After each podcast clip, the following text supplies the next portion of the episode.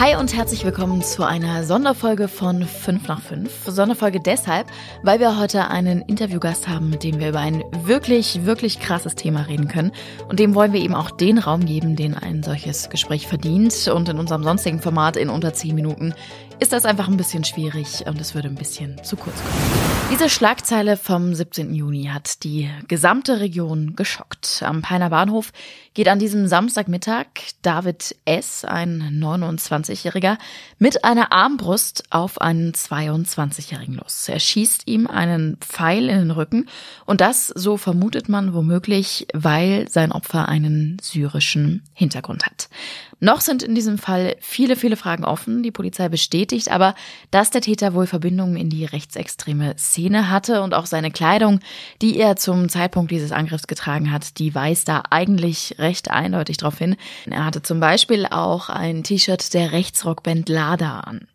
Es scheint aber auch, als hätte der Täter psychische Probleme. Also er ist auch gerade in psychiatrischer Behandlung. Die Frage nach der Schuldfähigkeit, die steht also auch noch im Raum. Den aktuellen juristischen Stand, den besprechen wir später nochmal ausführlich. Jetzt aber sprechen wir zuerst mit Juan. Er ist nämlich derjenige, der diesen Pfeil abbekommen hat. Und zum Glück hat er ihn nicht lebensgefährlich, nicht schwerer verletzt, sodass er jetzt hier heute mit uns sitzen kann. Und zur Info für euch, also wir haben eben schon mal vorher gesprochen ohne Mikrofon und jetzt hat Juan sich eben auch bereit erklärt, dass wir hier die Aufnahmen mitlaufen lassen dürfen, damit ihr alle eben auch zuhören könnt. Und dann würde ich dich zuerst bitten, du und dein Bruder, ihr habt das vorhin in unserem Vorgespräch so erzählt. Also wo, wo kommt ihr her? Wie, was, was ja. macht ihr so? Also wir leben ganz normal, zu Hause, Arbeit, rausgehen, Freizeit. Äh, meine Eltern kommen aus Syrien. Ich bin in Deutschland geboren, also in Peine. Und da lebt ihr auch in Peine? Nein, wir leben in Ilsede tatsächlich, in der Nähe von Peine. Okay, aber an diesem betreffenden Tag, also dem 17. Juni, da warst du in Peine am Bahnhof und warst auf dem Rückweg von der Arbeit. Richtig? Ja, genau. Stand dann da, äh, hatte ich den Pfeil im Rücken mit Todesangst, äh, hab mich dann umgedreht, ähm, total schockiert, hab dann zu den, ähm, man gesagt, das dürfen sie nicht, äh, was wollen sie? Bin dann weggegangen oder weggerannt.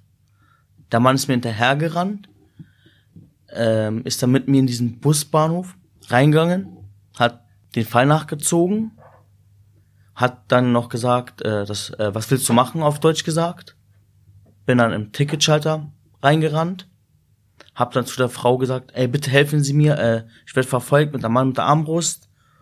Total schockiert, wollte dann halt da durchgehen, hinter diesen Ta Kartenticket-Schalter. Die Frau meinte so, ja, das dürfen Sie, äh, bitte klären Sie Sachen draußen, so also bleiben Sie weg. Hat sich einfach abgewiesen sozusagen. Genau. Ähm, lass uns noch mal ganz kurz so diesen ersten Moment, also du hast realisiert, irgendwas ist, irgendwas steckt in meinem Rücken oder so. Hast du sofort von Beginn an verstanden, was passiert? Ja, den Pfeil habe ich gespürt, das habe ich gemerkt. Das ist ja schon gut drin gewesen. Und als ich mich bewegt habe, hat es ja immer mehr wehgetan. Während ich ja dann gerannt bin, bin ich dann zum Ta äh, Kartenticket gerannt. Dann standen wir vor der Tür. Der hat dann noch gesagt, was willst du machen, auf Deutsch gesagt. Und dann hab ich, hat er die Armbrust auf mein Gesicht gezielt. Dann bin ich zu der Frau gerannt, hab sie um Hilfe gebeten. Hilfe kam ja nicht. Und ja.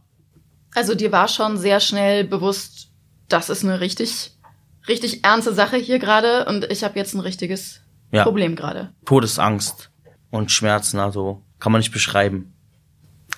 Darum wollte ich dich gerade bitten quasi. Also kannst du dich erinnern, ging dir irgendwas durch den Kopf oder hast du quasi in so einen Überlebensmodus geschaltet, einfach nur weg hier irgendwie? Nee, also ich bin direkt weggegangen, so schnell wie es geht. Ich hatte gesehen, der Mann war bewaffnet. Ich bin weggerannt vor diesem Mann. Der Mann hat ja die ganze Zeit nichts gesagt. Das hat mir noch mehr Angst gemacht. Und dann, dann am, wo er noch vor der Tür steht und dann noch sagt, was willst du machen? Dann dachte ich mir, jetzt ist vorbei. Und dann lädt er ja die Waffe und dann zieht er dir die vor, direkt vor mein Gesicht.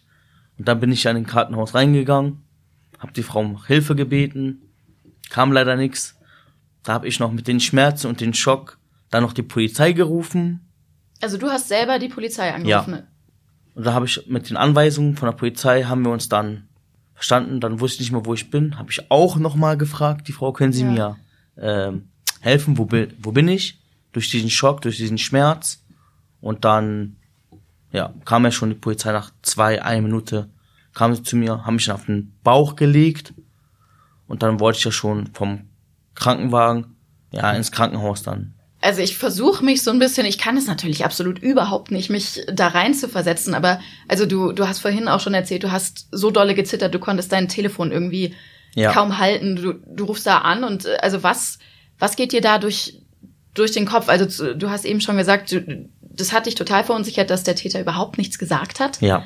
Ähm, es hat dir keiner geholfen irgendwie so richtig. Du wusstest nicht, sind alle anderen irgendwie auch voll im Schock oder hast du an irgendwas gedacht, während du auf die Polizei gewartet hast? Ich habe an nichts gedacht. Ich war froh, dass ich am Leben war, dass der Mann weggegangen ist.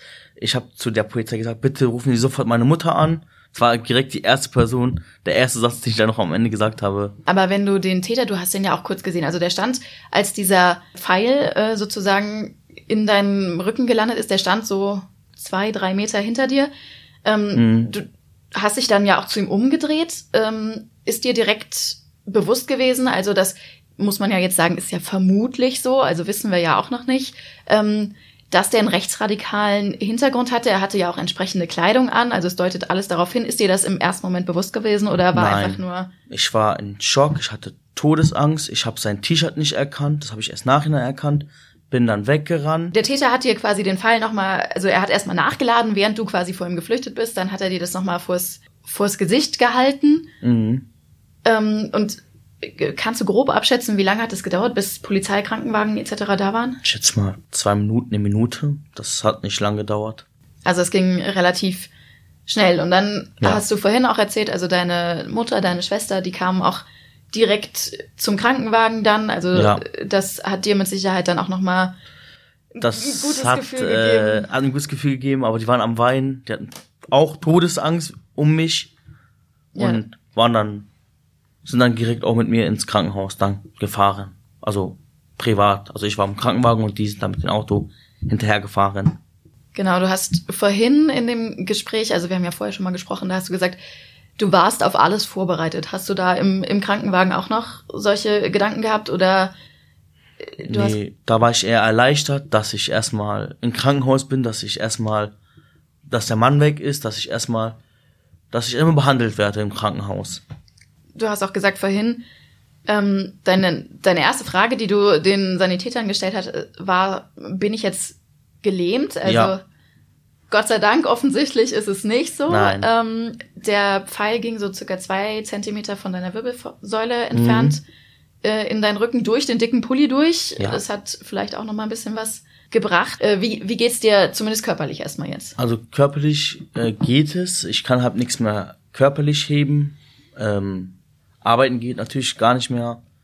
Und es dauert. Es hat alles sehr lange gedauert, bis ich geheilt bin und dass man nichts machen konnte die ganze Zeit, ist schon nicht so schön. Das ist ja tatsächlich jetzt auch gerade mal ein paar Wochen her. Also Mhm. die körperliche Wunde, die heilt langsam zusammen. Ähm, aber ich stelle mir das auch mega schlimm vor. Also kannst du überhaupt noch auf die Straße gehen im Moment, ohne irgendwie totale Angst zu haben? Äh, nein, also alleine würde ich grundsätzlich gar nicht mehr rausgehen. Zum einen, wenn jemand hinter mir steht, ich drehe mich sofort um, hab Schock, erschrecke mich und ich bin seit Wochen, bin ich da nicht mehr am Bahnhof, also ich gehe da gar nicht mehr hin. Eher nur noch zu Hause am Ausruhen.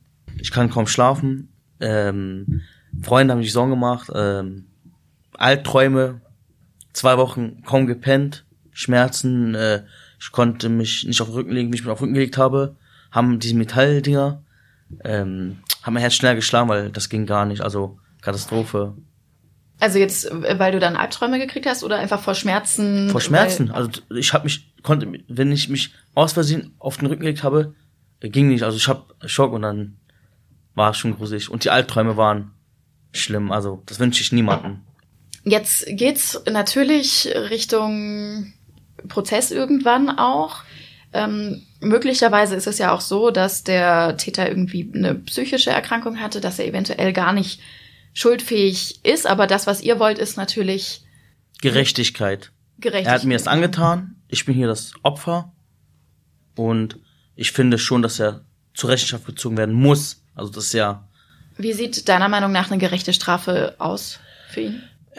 Ich brauche meinen Anwalt, den, den Richtern, dass sie da eine ordentliche Strafe ähm, die Person geben. Ja, so halb. Danke dir auf jeden Fall, dass du so offen warst, äh, deine Geschichte jetzt mit uns zu teilen. Wir verfolgen das natürlich weiter, was da jetzt auch im Gericht passiert. Und äh, ja, mhm. wir wünschen dir auf jeden Fall erstmal alles, alles Gute, dass du dich da sowohl körperlich als auch seelisch erstmal von erholst jetzt. Ja. Und jetzt wollen wir nochmal ganz kurz den juristischen Hintergrund so ein bisschen beleuchten. Die Staatsanwaltschaft Hildesheim legt David S., also dem Täter, zurzeit versuchten Totschlag in Tateinheit mit gefährlicher Körperverletzung zur Last. So nennt sich das. Burkhard Benneken, der Anwalt von Juan, der natürlich bei unserem Gespräch hier auch die ganze Zeit mit dabei war, der geht aber sogar einen Schritt weiter und sagt, nein, wir gehen von versuchtem Mord aus. Wir sagen, dass hier von hinten mit einem Armbrustfall geschossen wurde auf einen arg und wehrlosen Menschen, der mit nichts gerechnet hat, schon gar nicht mit einem Angriff auf sein Leben.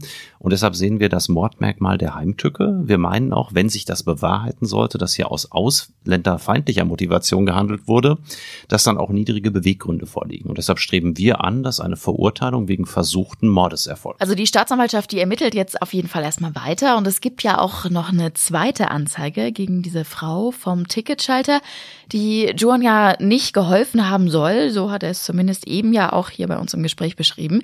Und deswegen läuft da jetzt auch noch eine zweite Anklage eben wegen unterlassener Hilfeleistung. In beiden Fällen heißt es also erstmal abwarten und schauen, was die Ermittlungen ergeben. Und so in vielleicht drei, vier Monaten kann man ganz grob sagen, wird es dann da wahrscheinlich zu einem Prozess kommen. In welcher Art und Weise, das hängt noch von ganz, ganz vielen Gutachten und Untersuchungen ab. Aber wir bleiben da natürlich auf jeden Fall für euch dran und wenn es was Neues gibt, dann lest ihr das immer auf braunschweigerzeitung.de.